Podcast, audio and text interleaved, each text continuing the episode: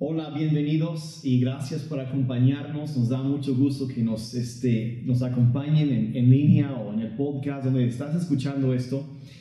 Y este, pues sean bienvenidos otra vez a City Church Online. Y, y, y, y, qué interesante, ¿no? Aquí estamos en plena Semana Santa. Y en lugar de bloqueador solar, todo el mundo se está poniendo gel antibacterial. Así está la situación y estamos viviendo tiempos inéditos a donde muchas cosas están siendo sacudidas muy fuertemente y, y aún aquellos que no han, um, a esas alturas, no han tenido algún problema con la enfermedad que, que, que, anda circulando ahorita, este, muchos ya han sentido los efectos secundarios que han sido el impacto económico. Y hemos visto como muchas cosas, este, hay muchas personas que han perdido su trabajo, gente que han tenido que hacer ajustes. Yo creo que casi nadie ha salido que algo se ha movido en su vida, algo se ha movido y algunos que han tenido que ajustar su economía familiar han tenido que cambiar cosas y ante una caída repentina o diferentes situaciones, tantas cosas que abundan.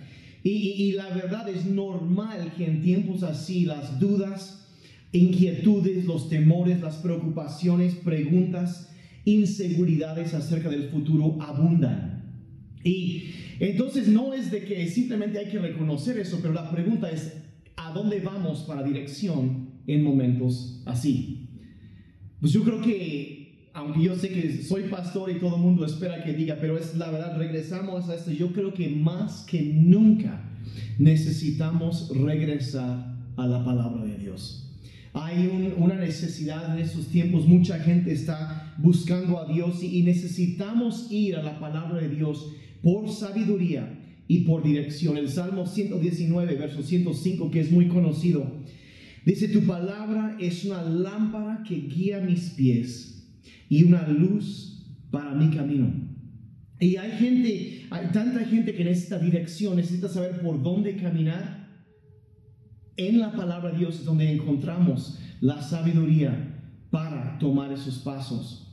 Entonces, lo que yo quiero hacer ahorita es compartirles un mensaje que ha sido al mejor de los mensajes centrales para mi vida, que es uno que yo he regresado a esto una y otra vez, a través ya de, de décadas, regresando a este punto porque nos enseña en un pasaje muy corto que vamos a leer ahorita, unas verdades que han sido como una piedra para mi vida, han sido una cosa que me ha apoyado, me ha sostenido, me ha ayudado a entender y me ha instruido en el camino que debo caminar um, durante mucho tiempo, me ha ayudado mucho.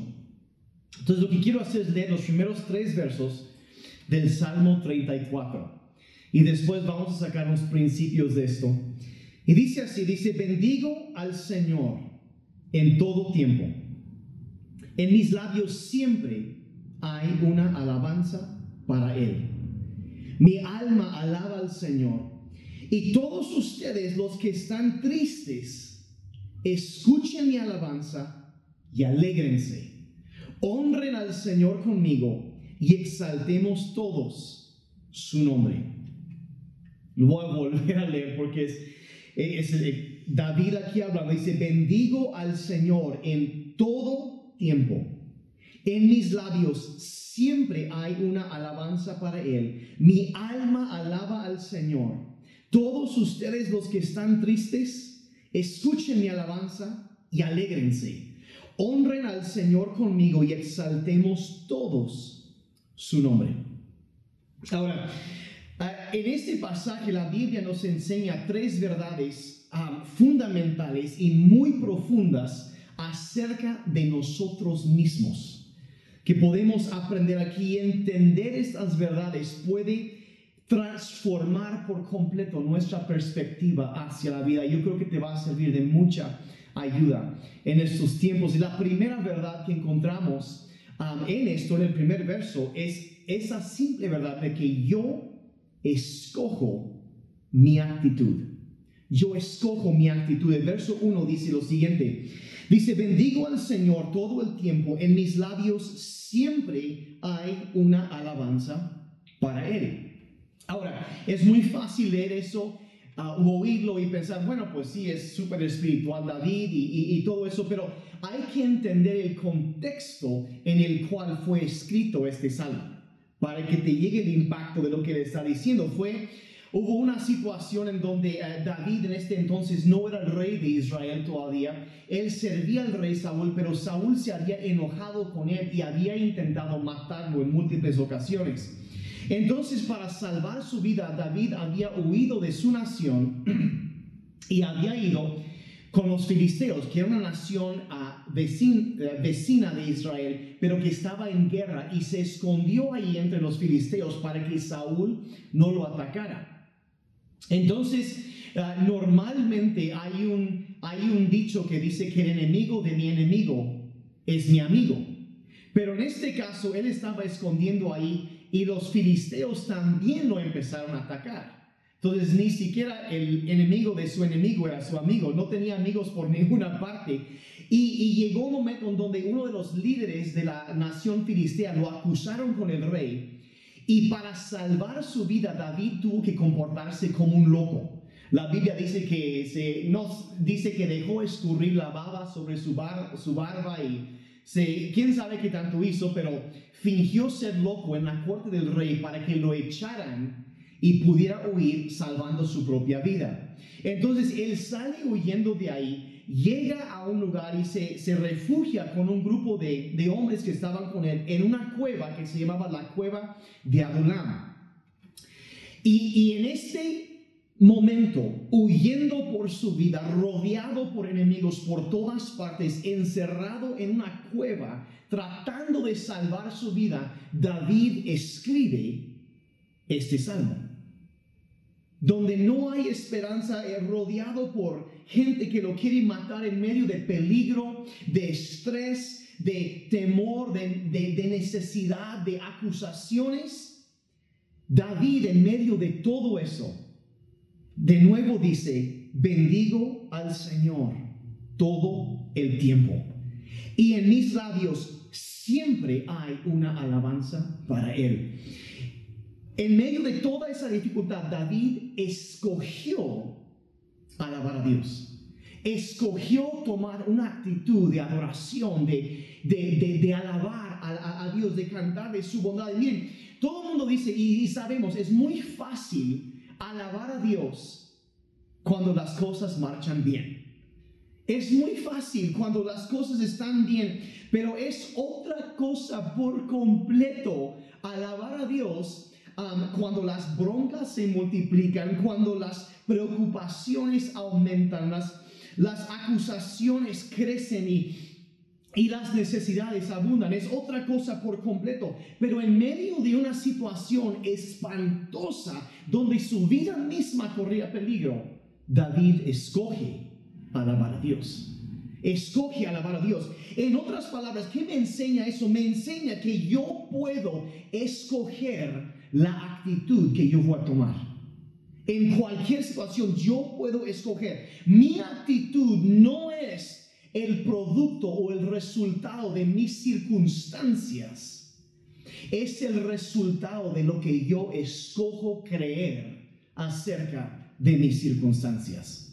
Yo no puedo escoger mis circunstancias, pero sí puedo escoger cómo voy a responder. Y por ende, mi actitud mi postura mental es el producto de mi voluntad, de lo que yo escojo hacer. Entonces, si David en esa situación pudo escoger bendecir a Dios, yo también puedo escoger hacer eso. Yo también puedo escoger cuál será la actitud que yo tomo en cualquier situación. La Real Academia Española define la actitud así, dice que es una disposición de ánimo manifestada de algún modo, una disposición de ánimo, algo que tú dispones, algo que yo dispongo. Y dispones de nuestro ánimo, podemos decidir qué vamos a hacer con nuestra actitud, cómo vamos a responder. Y yo quiero contarte una historia acerca de un hombre que descubrió esto y fue durante la Segunda Guerra Mundial y muchos han oído hablar del holocausto cuando eh, Alemania nazi y, arrestaba a los judíos y a muchas otras personas y los encarcelaban en campos de concentración y mataron a millones de personas. Y en medio de todo esto, um, hubo un hombre llamado Viktor Frankl, que era un, un psiquiatra austriaco que era judío y su familia entera fue arrestada y llevada a los campos de concentración y él um, también fue llevado. Y pasó por horrores inimaginables hoy en día, lo que hoy en día sería imposible imaginar. Él murió toda su familia, menos una de sus hermanas, su esposa, toda su familia extendida murió. Y él era un hombre fuerte y en un momento a él lo agarraron para ser la persona que entraba a las cámaras de gas después de haber matado a los judíos, a, a sus compatriotas para sacar los cuerpos y enterrarlos para preparar para el siguiente grupo que iban a, iban a matar. Y en medio de todo esto, él dice que él examinaba y veía todo. Y dice que en una noche oscura él estaba pensando acerca de todo. En medio de todo esto le habían quitado absolutamente todo, hasta su anillo de bodas le habían quitado y, y él estaba haciendo un trabajo tan espantoso, tan terrible, tan horrible y él una noche dice que él entendió cuál era lo que él después llegó a llamar la última libertad del ser humano. Y dice, yo no podía, ellos me habían quitado todo, los nazis me habían quitado todo. Dice, pero me di cuenta que en medio de todo lo que ellos estaban haciendo, había una sola cosa que nadie jamás podría quitarme. Lo que como dije, él llamó la última libertad humana. Y dice, y eso, lo que ellos no me podían quitar, era mi derecho a escoger cómo iba a reaccionar o responder ante lo que ellos estaban haciendo. Dice, ellos no pueden controlar eso. Y él empezó a hacer que esa libertad y esa decisión de decidir que no importa qué sucede, yo puedo responder bien, lo llegó a poder incluso entrando a la cámara de gas para sacar los cuerpos de sus compatriotas. Podía sonreír al soldado de la Gestapo que estaba parado y la policía secreta nazi antes de entrar. Dice, porque eso era algo que ellos jamás me podrían quitar.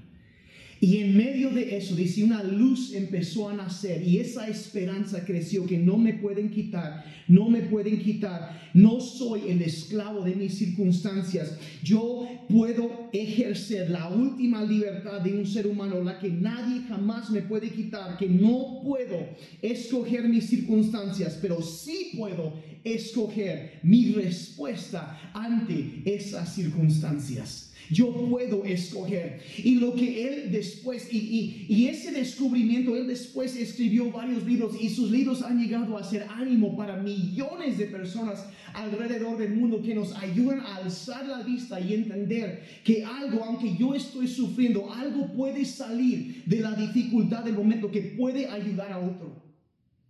Y Victor Frankl tomaba la imagen de una vela.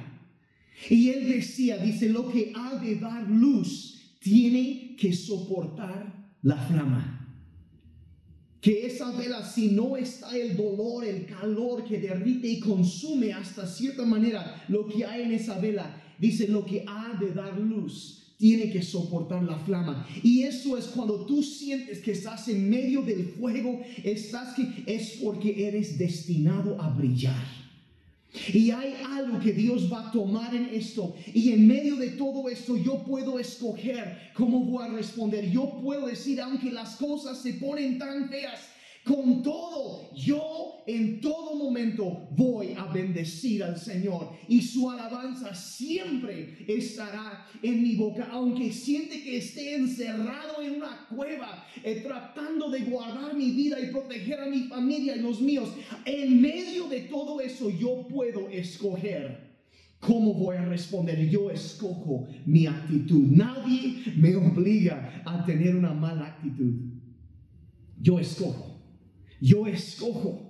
Yo escojo ser o no ser víctima de mis circunstancias. Es mi decisión. Y como un ser humano libre que tiene la gracia, la presencia de Dios en mi vida, es mi responsabilidad escoger tener fe. Es mi responsabilidad.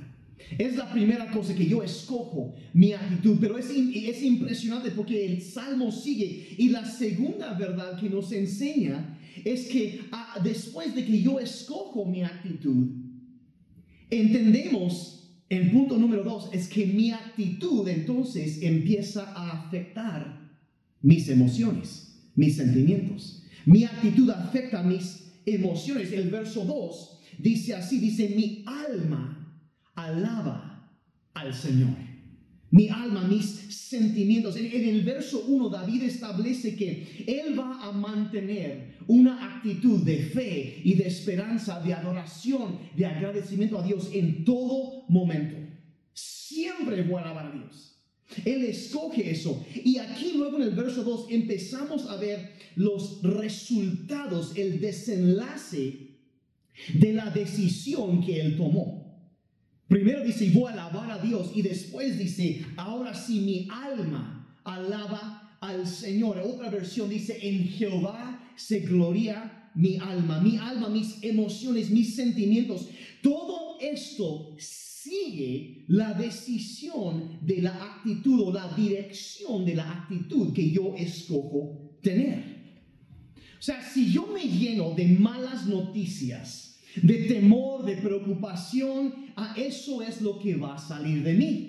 Si de lo que yo me lleno, es lo que va a salir. Pero si yo escojo, como David, tener en todo momento una actitud de alabanza, de fe, de esperanza, una actitud de agradecimiento, en lugar de concentrarme en los problemas, entonces empiezo a sentirme mejor.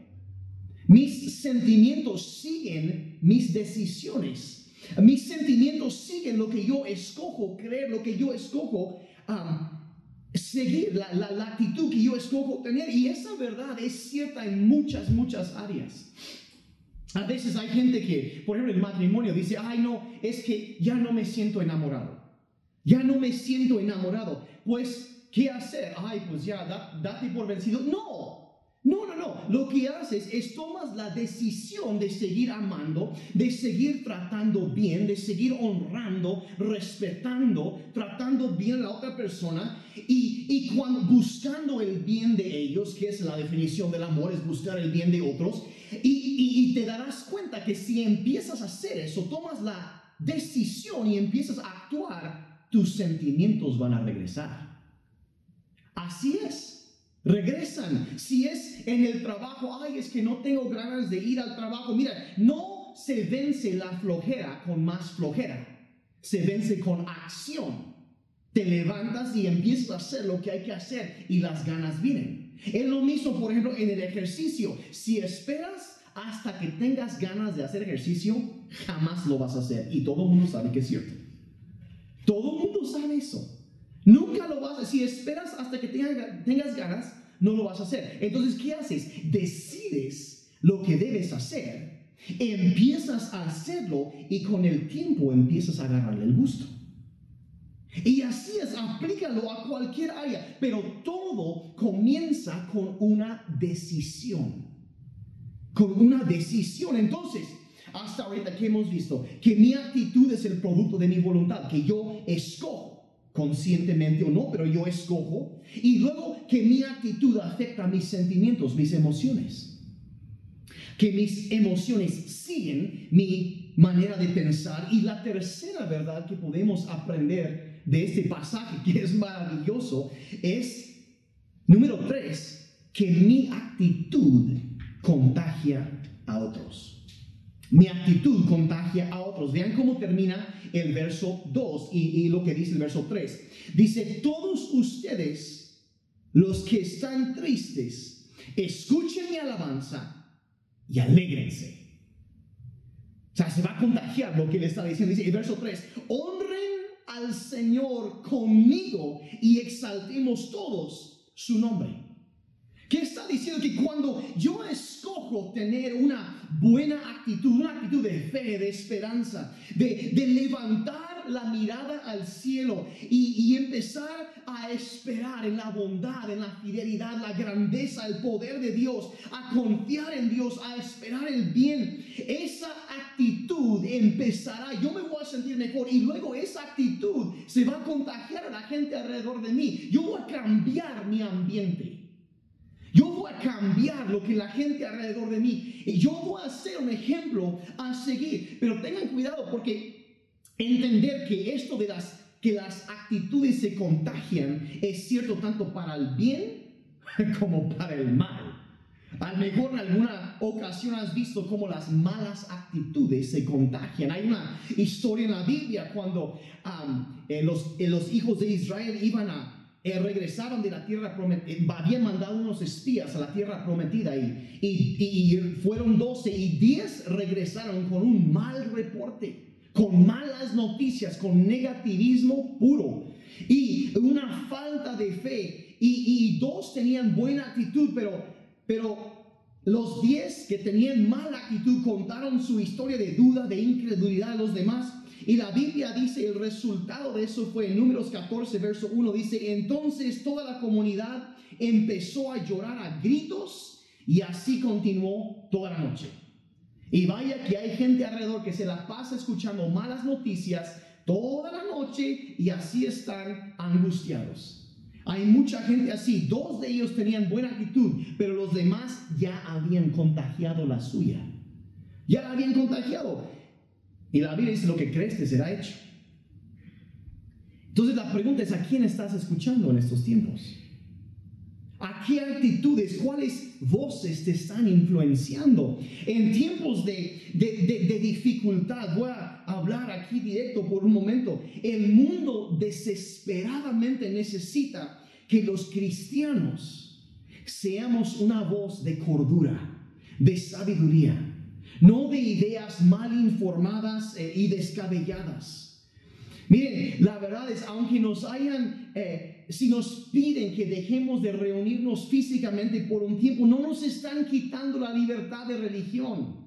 No están haciendo eso. Lo que están pidiendo, están pidiendo que hagamos lo que, los, lo que afirmamos como cristianos, que amamos a los demás y, y los cuidamos. Eso es lo que estamos haciendo, no es otra cosa. Y no necesitamos irnos a un tangente, a algún extremo radical. No, necesitamos, sí, es incómodo y sí es difícil. Y sí, a mejor no se siente exactamente lo mismo, pero saben que solo es por un tiempo. Y esto también pasará. Pero esa es nuestra oportunidad para amar y cuidar y buscar otros medios para conectarnos con otras personas. Por eso hacemos lo que estamos haciendo ahorita. Por eso lo hacemos. Y hay, tantos, tantos ejemplos de esto. Hay otro ya, otro ejemplo de David ya para ir terminando. David un día había salido para, eh, estaban atacando y salió y cuando regresó, unas, unas, los amalecitas habían atacado a la ciudad donde vivía, Ciclá, y habían secuestrado a su, su, a su familia. Y, y, cuando sus hombres se enteraron, lo que dice aquí, en 1 Samuel 30, verso 6, dice, todo el ejército estaba tan triste y furioso porque habían tomado a sus hijos e hijas cautivos que querían apedrear a la muerte a David. Entonces era una situación difícil, estaban enojados. Pero vean, termina el verso y dice, él, o sea, David, se alarmó, pero recobró fuerza en el Señor su Dios. Se alarmó, sí, se alarmó, ah, se asustó es normal, mira, no era superhumano, no era una persona tan diferente, no, era, era realista, era un hombre real con emociones y sentimientos reales. Así es mucha gente en la Biblia. Y, y muchos hoy en día igual estamos alarmados, Vean, vemos tantas situaciones, cosas que pasan, los reportes, las noticias, estamos alarmados, pero, pero él se alarmó, dice, pero y la pregunta aquí es, ¿habrá un pero para nosotros? También como lo hubo para David. Dice, pero recobró fuerza del Señor su Dios. Recobró fuerza. Sí, hay problemas. Sí, hay riesgos. Sí, sé que hay cambios. Hay que hacer cambios. Sí, vamos a tener que ajustar metodologías. Pero, pero saben que vamos a triunfar en medio de todo esto.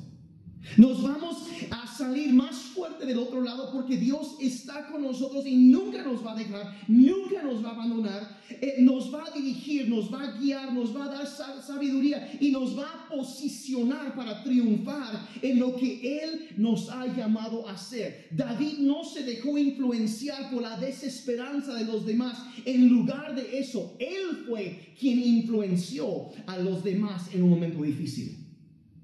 Y esa es mi oración para City Church, para mi vida, para tu vida, que ahorita que no podemos reunirnos en tal o tal lugar, que nunca nos olvidemos de que no vamos a la iglesia, somos la iglesia. Fuimos llamados y escogidos por Dios para traer esperanza y sanidad a este mundo. Y es nuestra hora, nuestro momento para brillar. Y podemos con la ayuda de Dios cambiar el ambiente que nos rodea. Podemos escoger responder bien. Podemos tener una buena actitud. Podemos ver cómo nos sentimos diferentes y podemos transformar la vida de alguien más. Vamos a ser eh, sensibles, vamos a ser abiertos a cosas nuevas. Por ahí dicen, bienaventurados los flexibles, porque no, serán, no, no, se, no se romperán. Bienaventurados los flexibles, porque no se romperán. Y sobre todo, vamos a hacer lo que David hizo y vamos a fortalecernos en el Señor.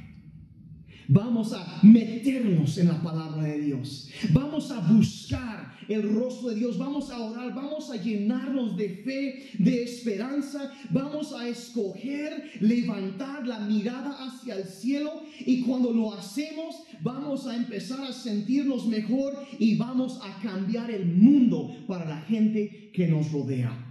Padre, en este día yo te doy gracias por tu amor. Te doy gracias por tu poder que está, Padre, operando en medio de nosotros. Te doy gracias por tu gracia, tu poder que opera en la vida de cada persona. Y Señor, yo te pido que nos ayudes, Señor, a abrazar, a decidir. Señor, en todo momento bendeciré al Señor. De Señor, de poner nuestra mirada en ti. En todo momento su alabanza estará en mi boca. Y Señor, al ver cómo empezamos a hacer, cómo la, eh, empezará a cambiar nuestros sentimientos, Señor, y también empezará a afectar y tocar la vida de la gente alrededor de nosotros. Padre, yo pido por una alegría renovada, una fe renovada, poder para seguir adelante. Yo bendigo a cada persona en el nombre de Jesús, Padre, llévanos adelante, bendícelos, Señor, y guíanos en cada decisión. Ayúdanos a escoger la actitud de fe y esperanza y ser luz y ánimo para aquellos que nos rodean. En el nombre de Jesús. Gracias por acompañarnos el día de hoy. Voy a dejar el tiempo para la doctora TikTok que tiene algo especial para los niños. Iglesia, los amamos.